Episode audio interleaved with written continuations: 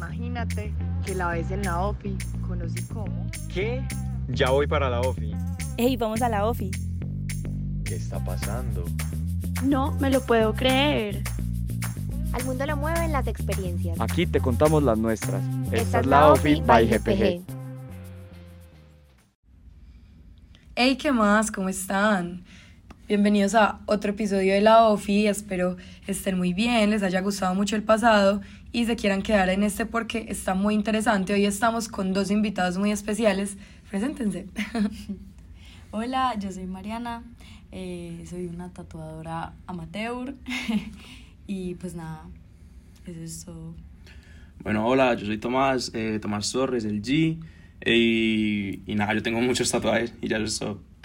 bueno, pues ya con esas descripciones yo creo que todos pudieron adivinar un poquito de qué se trata el episodio y es del mundo de los tatuajes, de los tatuadores, de cómo en realidad funciona esta industria, porque a muchos nos interesa, muchos tenemos tatuajes, pero nunca hemos profundizado más allá y sabemos cómo se hace.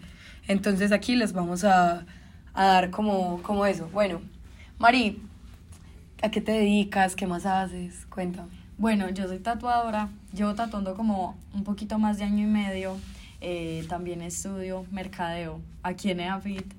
Eh, tengo una página de ropa de segunda, una marca de café y un montón de cosas. Pues, aprovecha y menciona. bueno, la marca de ropa de segunda es el Strencol. Y pues la marca de café es Toscana, es café artesanal y ya pues a la orden lo que quieran. ¿Y tú? ¿A qué te dedicas, Tommy? Bueno, yo en este momento estoy en cuarto semestre de negocios internacionales, también soy eh, entrenador deportivo, entrenador físico y estoy trabajando en una empresa pues como de estadísticas deportivas y de vez en cuando vendo hamburguesas. Y son deliciosas, yo las he probado. bueno, a ver, Mari, una pregunta.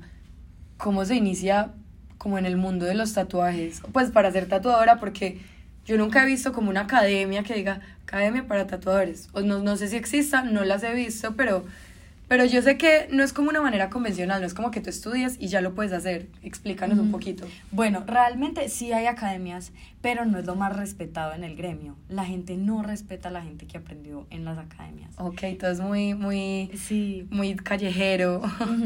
Entonces, normalmente la gente lo que hace es volverse aprendiz de algún tatuador bacano, de algún tatuador que sea reconocido, pues, pero eso empiezan limpiando la oficina hasta que los dejan coger la máquina, literalmente. Eso es una cosa de locos. Pero yo, eh, yo empecé a hacer dibujitos en una libreta, pero unos mamarrachos impresionantes. Y una vez un amigo me dijo, ay, yo me quiero tatuar eso. Y entonces yo vi, así como cuando los celulares lo escuchan a uno, Sí. yo vi en Instagram como curso de no sé qué, de tatuajes. Y yo, ah, bueno, yo lo voy a hacer. Y era de un tatuador argentino y lo hice y ya. Y, y empezaste a tatuar, pues no, no eres ningún aprendiz de, No. de ningún... ¿Y por qué no lo respetan tanto? No es lo mismo. No, pues la verdad, yo no me he metido tanto en el gremio como los amigos. eh, pues como mis amigos no hacen parte del gremio, pero eh, sé que no es tan respetado como por la estructura que llevan, no aprenden como los mismos principios, no sé, como que, no sé, ellos tienen una jerarquía, siento yo que es más una jerarquía que cualquier otra cosa. ¿Y te gustaría en algún momento ser aprendiz de algún tatuador en específico o algo? Sí, otra vez del, del chico con el que yo hice el, Ah. el curso, porque me parece que su trabajo es impecable, es una cosa de locos. ¿Y trabajas con él o algo? No, No. no. ¿Y cuántos tatuajes has hecho aproximadamente? Eh, aproximadamente yo diría que unos 50. Ah, ya bastantes. ¿Y no te dio mucho susto la primera vez que ibas a hacer un tatuaje? No, imagínate que era, era un amigo que me dijo como, ¿sabes qué? Si la cagas me importa un culo. Aparte sabía que tenía muchos tatuajes muy feos y yo dije, Ah. pues, la verdad, peor que esos no me puede salir. ¿Y qué le hiciste? él quería que le escribiera Don't Panic. Y yo, pues yo le dije que sí, pero yo ya no hago letras porque me da pánico hacer. ¿Y tú tenías, y tú tenías la Sí, maquinita? yo todo? tengo todo. Yo tengo todo, la máquina, todo, todo. Entonces sí. Qué, qué chévere. Tommy, ¿cuál fue tu primer tatuaje? No, mi primer tatuaje, yo cometí la mayor burra del mundo y fue que decidí tatuarme primero un tatuaje súper grande, de súper grande, como de 12 por 12, lleno de sombras en las costillas. Yo tenía como 15 años y a mí el tatuador, que era el, el Muestre. esposo... el Espere, esposo- aquí vamos, ustedes no pueden ver, pero aquí vamos a hacer una pausa técnica para ver el tatuaje de Tomás. Ok. Ok. Me, me lo hizo el esposo de mi prima y él me dijo, hey Tommy, eso ahí duele mucho y es el primero, vas a sentir el rigor. Y yo, como no, eso no importa, yo lo quiero ahí. Y pues obviamente pagué la novatada, era un tatuaje como para dos horas y nos demoramos como tres horas y media. Yo chillé, o sea, fue de verdad horrible. Ay, no. Pero, ¿te arrepientes mucho? O, pues, o sea, si pudieras quitártelo, ¿lo harías o no? No es mi tatuaje favorito porque es el que más significado tiene. Ah, ok, es que como empezaste con esa intro de un tatuaje de sombras a mis 15 años, yo no sé qué, yo dije, ah, no, pues lo odia. no, no, no, antes es mi favorito, lo amo mucho porque representa a la Ah, familia. Ah, bueno, por lo menos. Sí. Qué chévere, valió la pena el dolor. Y bueno, ahora vamos a meternos un poquito más como en la temática del podcast y es, ¿a un tatuador le va bien? Respecto pues como a su salario. ¿O, cuán- o en qué punto empieza a decir un tatuador, bueno, ya, puedo vivir de eso? Yo creo que realmente los tatuadores pueden vivir de eso desde que empiezan, porque eso es como de creérsela y yo, ah, yo me merezco que me paguen esto. Mi trabajo merece este sueldo, ¿cierto? Ok. Eh, sin embargo, como que yo he sido muy conservadora en ese sentido, porque siento que quiero estar full, full, full bien antes de realmente cobrar eh, pues un sueldazo, lo que sea. Pero un tatuador es como de que se las crea. Si se las cree, las cobra. Pero eso no es como también muy contraproducente, porque digamos, está bien. Pues yo soy de las personas que dicen que uno tiene que valorar el trabajo y que no es caro lo que tú hagas y más algo artístico, que en realidad es como que no tiene valor. Pero si un tatuador empieza para ti, a ver, en tu opinión de tatuadora, ¿qué es mejor para ti? ¿Que un tatuador comience cobrando poquito por lo que hace o que desde el principio se dé como, como la talla de un profesional profesional? Porque ambas tienen como cosas buenas, porque bueno, puede ser como que tú empieces cobrando eh, bajito, pero entonces después vas subiendo y tus clientes te van a decir como, hey, ¿qué pasa? ¿Pierdes clientes de pronto? O te, van, o te dicen como, hey, pues como no, este mal no vale eso. O de pronto coges fama como baratero, que me parece que también es algo grave. Pero si empiezas caro, pues, o sea, la gente también puede decir como, ay, pero eres un novato. No sé, para ti qué es más conveniente. Realmente, en cuanto al salario, sí es más conveniente eh, empezar caro. Ok.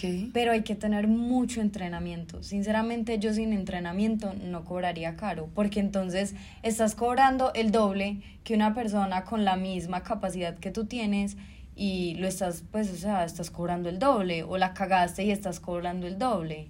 Entonces, eh, yo al principio le decía como, mira, yo soy principiante y te cobro esto porque soy principiante. Eh, más adelante te voy a cobrar más. O sea, es muy importante poner como todos esos límites y poner ese, pues dejar las cosas claras para que después uno no coja fama de nada. Claro. Y cuando me hablabas ahorita de los aprendices, eh, es que se me ocurrió la duda, ¿cómo es ese proceso entonces? Porque si tú empiezas barriendo el estudio, por ejemplo, entonces ¿en qué momento tú puedes acercarte y aprender en realidad? Pues ahí está como el beneficio de que tú estás en la, en la tattoo shop. Entonces tú puedes ir viendo todo ese mecanismo de cómo tratar a los clientes, de cómo se tatúa. Al principio es observar. O sea, yo pienso en eso como Kung Fu Panda, que lo ponen al principio a hacer unas cosas como rebobas, pero realmente pues tiene como cierta repercusión en el aprendizaje. O sea, es una película que sí enseña. Sí. O sea, tiene su moraleja. Sí. Pero es que Kung Fu, Pan- Kung Fu Panda es alta película. Profunda. Profunda. Sí. Sí, demasiado. Y bueno, a ver, los tatuajes en este momento son súper populares. Obviamente, cada vez va habiendo como menos ta- tabús respecto a eso. Pues como que antes, no sé, en los trabajos si tenías tatuajes era súper contraproducente porque no te daban a dar el puesto, no te ascendían, yo no sé, ya eso me parece que no pasa tanto. Obviamente debe haber lugares donde sigue, sigue teniendo como alguna influencia, pero pero pues en general eso ya no es cuestión pues como de que consigas un trabajo, no, yo no sé qué. A ver, eh, Mari, veo que tú no tienes casi tatuajes. ¿No te, no te gusta? A mí me encanta, pero soy súper indecisa. Entonces, siento que si me hago algo, eh, me voy a arrepentir después, pero no como por lo que sea, sino porque yo cambio mucho de, de parecer. Pero tengo tres tatuajes y de los tres, dos son míos. Ah, qué nota. y Tommy, tú, que, bueno, para ustedes que no pueden ver, oyentes, Tommy tiene una mano completamente tatuada y otra con dos tatuajes bien grandes, tiene el que, del que ahorita habló, pero ¿por qué, qué te ha llevado a ti a hacerte tantos tatuajes?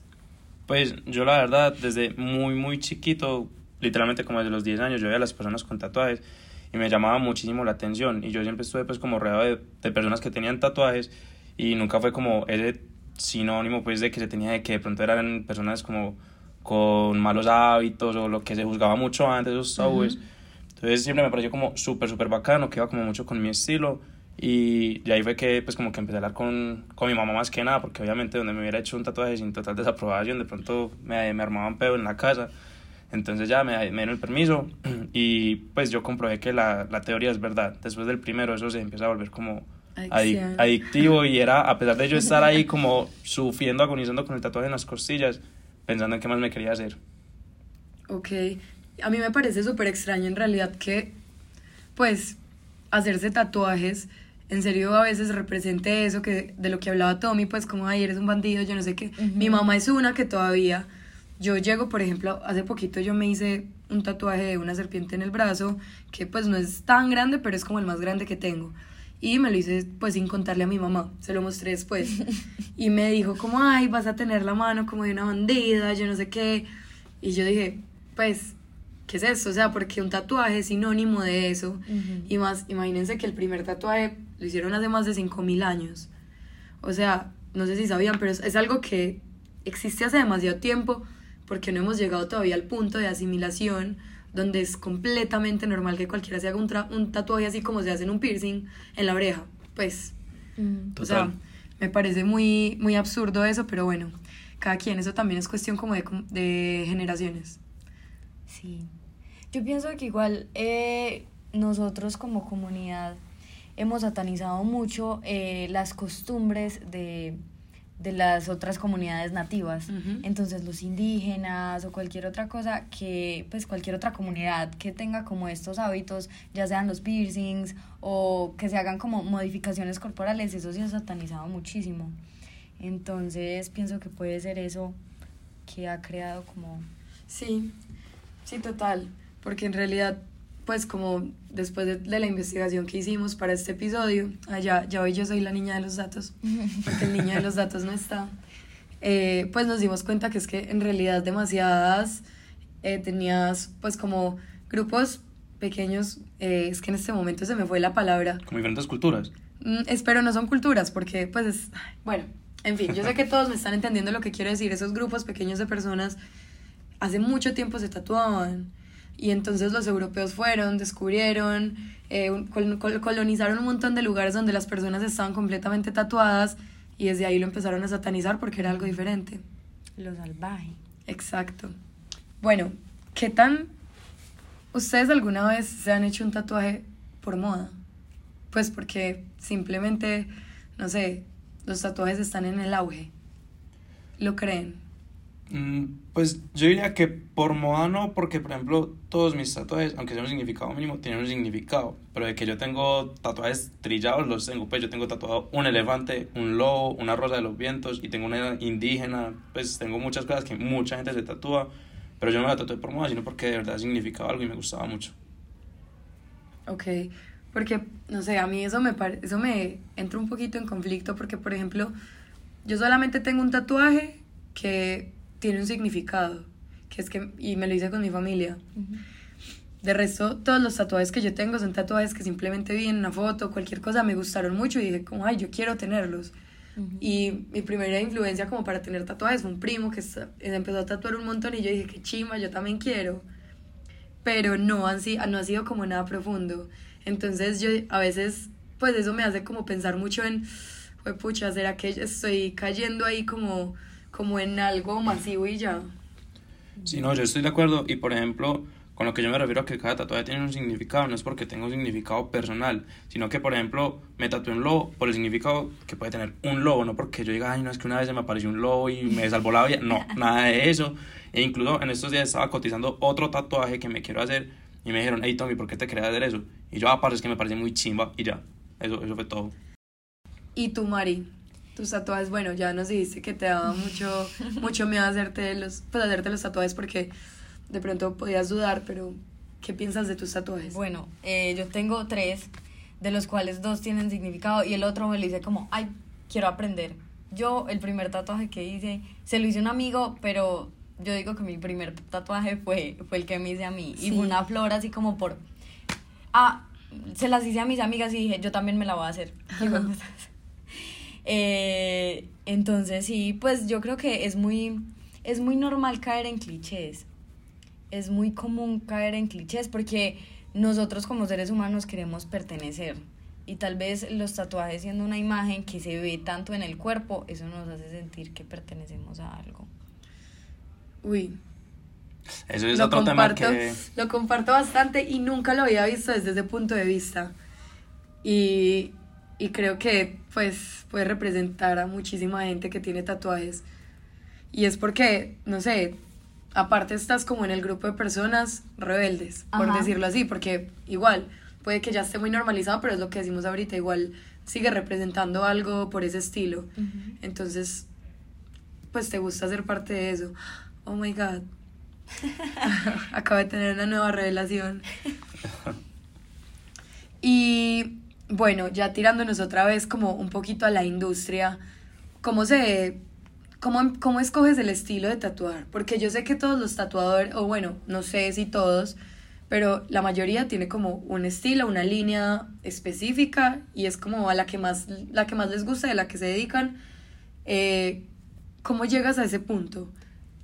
Bueno, eh, mm, yo diría que mayormente es por ir experimentando los estilos. Yo creo que parte de saber qué es lo que uno quiere es cagarla mil veces. O sea, es no saber qué querer mil veces. Entonces, o también puede ser porque tú sabes que hay ciertos estilos con los que no eres capaz. A pesar de que lo intentes, uno sabe que no es capaz y uno va viendo qué es lo que uno puede hacer, qué es lo que a uno le gusta y basándose en eso uno va tomando las decisiones. ¿Y a ti qué es como lo que más te gusta tatuar? O sea, que te diga, yo prefiero tatuar esto. Ay, a mí me encanta ignorant. Eso es un tipo de, de, pues así se les llaman a los tatuajes, que son pendejos. Y solo de líneas. Y a mí me encanta la gente que se quiere hacer cosas bobas. está súper de moda. Y está súper de moda. Por ejemplo, eh, ese no lo hice yo, pero un amigo se hizo un goofy fumando. Y es el, pues a mí me encanta ese tatuaje. Entonces, es como gente que se hace las cosas prácticamente porque quiere y porque no le importa nada y porque es mi cuerpo y eso me encanta. Sí, la verdad, pues he visto cuando, cuando hice como la descripción de, de ese tipo de tatuaje, pues de una identifiqué qué tatuajes eran, pero no sabía que incluso era como, como una línea específica. Como un estilo. Sí, y qué nota y lo que representa, tienes toda la razón. Qué chévere. ¿Y qué otro te gusta? Eh, básicamente casi todo lo trabajo en línea fina. No me gusta hacer sombras porque, no sé, siento que a veces se le puede perder mucho la esencia al tatuaje una vez está curado. O sea, el realismo como tal, por ejemplo, no te llama tanto la atención no. y esas cosas. No, igual, por ejemplo, mi estilo de dibujo también es más como mamarrachos. Y son mamarrachos que la gente se quiere tatuar, es muy charro. Pues para mí ha sido muy extraño que la gente llegue y me diga como, ay no, eh, yo no te envié que era lo que me quería tatuar porque quiero un dibujo tuyo. Y empiezan a ver entre mi libreta de dibujos, y es como, ay, yo quiero ese. Y yo, pucha, pensé que ese era el más feo. Pero entonces debe ser como muy divertido porque se presta para cosas muy bizarras, ¿no? Pues como literalmente te dicen, hey, hazme un dibujito aquí en un momentico y tatúame eso, ¿no? Sí, imagínate que yo he hecho freehand, que es hacerlo sin ni siquiera hacer el dibujito. Un amigo me dijo, hazme como una carita feliz eh, una carita triste que tenga de máscara una carita feliz, pero no lo dibujes. O sea, no lo dibujes que yo quiero que te quede así mamarrachado. Y literalmente me dijo, pon las líneas así como curvas, que se vea como si no estuvieras haciendo mucho esfuerzo. Y yo le hice eso así y quedó súper bacano. No, pero muy bacano y me imagino que te reís un montón haciéndolo, pues como lo disfrutaste demasiado. es, sí, claro, porque obviamente cuando uno tiene como ese esa línea a seguir, uno es un poquito preocupado como de no cagarla, pero cuando uno no tiene ninguna línea es súper divertido. Aparte, ha llegado gente que es como, yo me quiero hacer un tatuaje, haz lo que quieras, me quiero hacer cualquier cosa, pero haz lo que quieras. Y uno dice como, ¿qué Dios. le hago? Esta gente se va a morir con eso en la piel, ¿yo qué hago? Y, a ver, no sé, dime tú si podemos como entrar en esos temas, pero ¿cómo son tus tarifas? ¿En qué las basas? Bueno, yo eh, mayormente tatuado a mis amigos. Por ejemplo, mis amigos del colegio, la mitad tienen un tatuaje mío. Entonces, como ha sido a mis amigos, yo he sido como muy benevolente en cuanto a los precios. Y más que todo porque se están dejando, pues se estaban dejando practicar en mí. Entonces, eh, yo les empecé a cobrar súper poquito. Eh, más que todos los materiales. Entonces, cuando obviamente varía mucho los materiales, pero a veces yo le perdía como por simplemente la experiencia. Porque ustedes no se imaginan la satisfacción que es uno pasar, pues obviamente con el guante, pasar la mano para echar la cremita al final del tatuaje y que se Ah. sienta el relieve. Eso es una cosa de locos. A mí me encanta. Cuando uno se lo hace no se siente tan bacano, pero Bueno. me gusta que lo disfruten. Em, pero en cuanto a tarifas, yo diría que en este momento yo partiría de un precio de unos 70 mil pesos, dependiendo del tatuaje. Porque igual la pre- lo más caro del tatuaje, aparte como de el trabajo, es la preparación de la mesa. Entonces por eso a ti te cobran más poquito cuando te haces varios tatuajes a la vez. Ok. Porque lo más caro es la preparación de la mesa. ¿Y a qué te refieres con la preparación de la mesa? Como poner el papel chicle, porque hay que desinfectar todo, ponerle a todo papel chicle, eh, la tinta, todo, o sea, como preparar la mesa en sí con los palitos, con la crema, con todo. Eso es súper costoso, es lo más costoso de todo. Vea, Es que no tenía ni idea. Es como un procedimiento quirúrgico Ajá, prácticamente. Y verdad, yo siempre me he preguntado por qué forran absolutamente todo en papel chicle.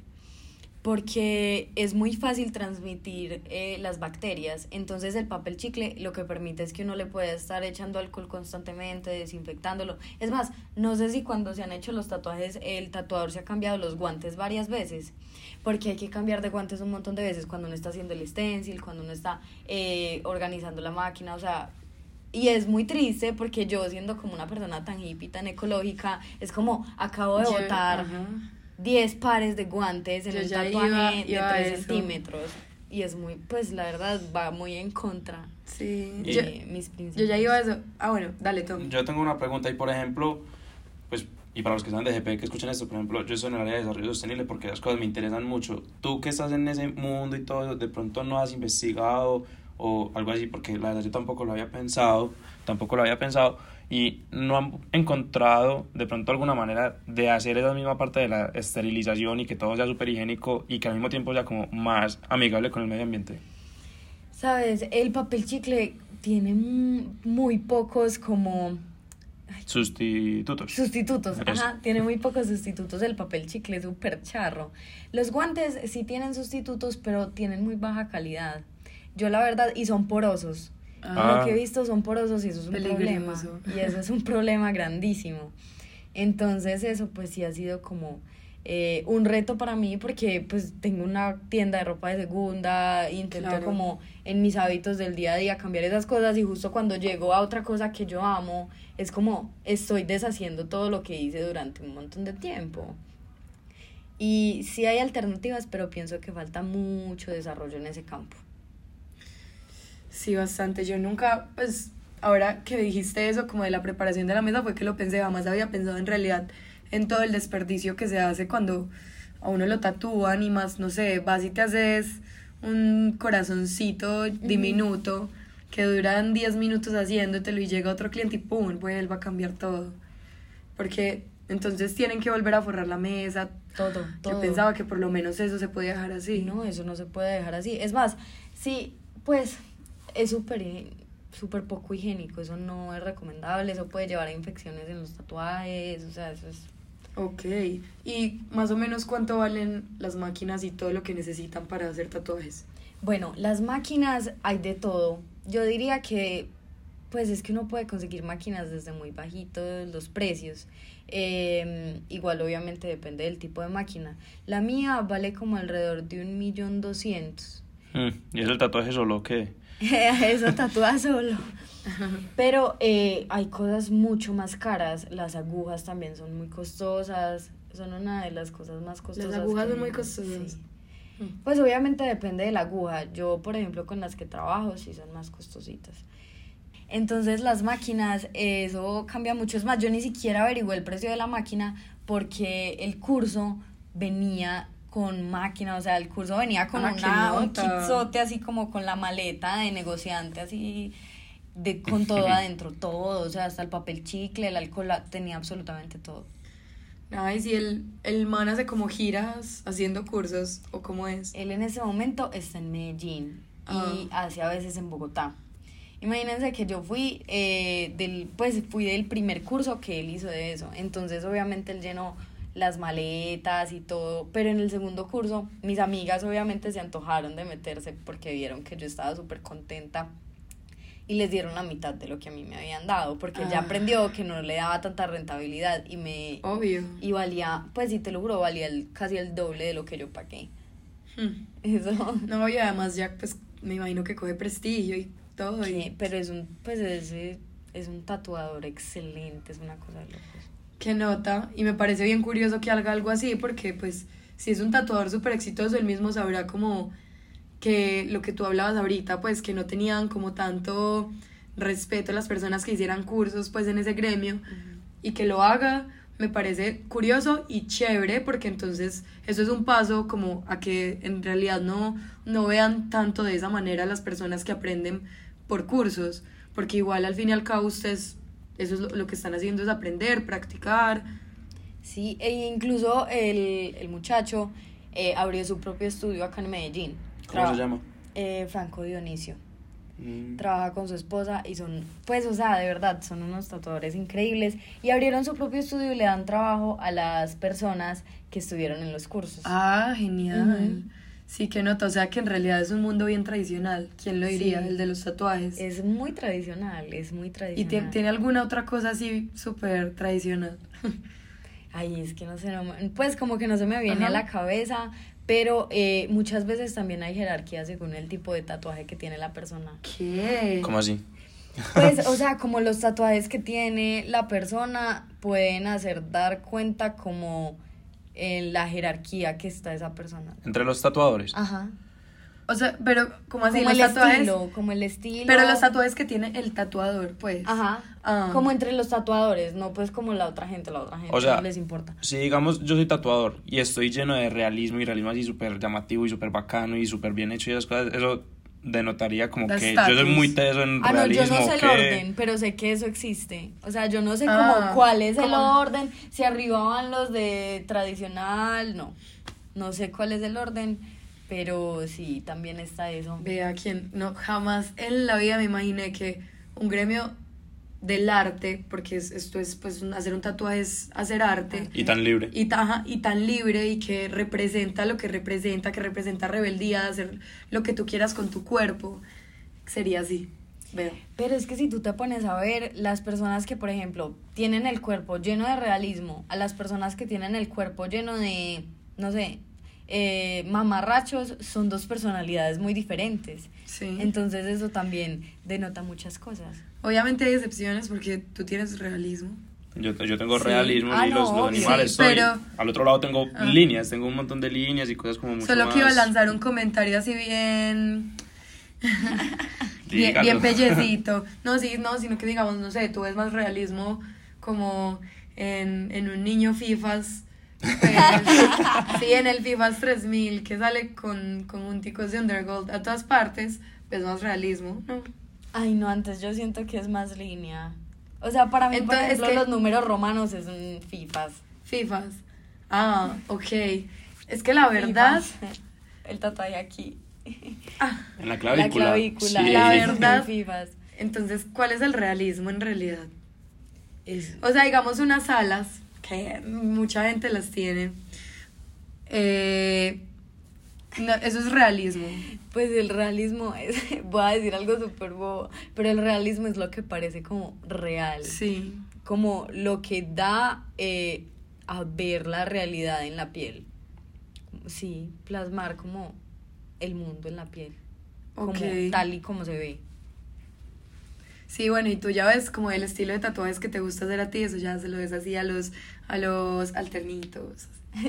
Más, bueno, uno puede, puede definir mucho las personalidades por medio de los tatuajes que tienen.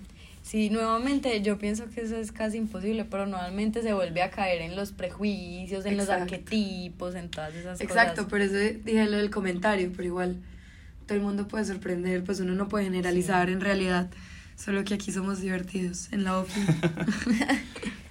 Ay, bueno, Mari, pues ya acabamos este episodio, pero qué nota, qué bueno haberte tenido acá. Eh, ojalá puedas volver, enseñarnos más. Te esta- estaré mirando tu libretica, me interesa. Tommy, también muchas gracias por estar, por darnos tu experiencia, por compartir ahí un poquito con nosotros. Mari, di tus redes, cómo te llamas, cuál es tu nombre artístico, no sé. Bueno, la verdad, eh, gracias, de verdad ha sido muy divertido, lo que sea, para lo que sea. Yo soy, yo hago de todo, entonces sirvo para cualquier cosa. Eh, mis redes sociales es en Instagram, mgilgranada, y ya, eso es todo, yo subo todo ahí, como de todos lados, ahí aparece, y sí. Bueno, ya saben, eh, una tatuadora aquí en potencia para los que les estén interesados. Recuerden también seguirnos a nosotros en arroba, eh, en arroba gpgafit y arroba gerenciar. También tenemos TikTok, acuérdense, nos llamamos Laofi by GPG, es propio del podcast. Y los esperamos en un nuevo episodio. Todas las, todas las temáticas que se vienen van a estar muy chéveres. Entonces nos vemos. Chao. Bye.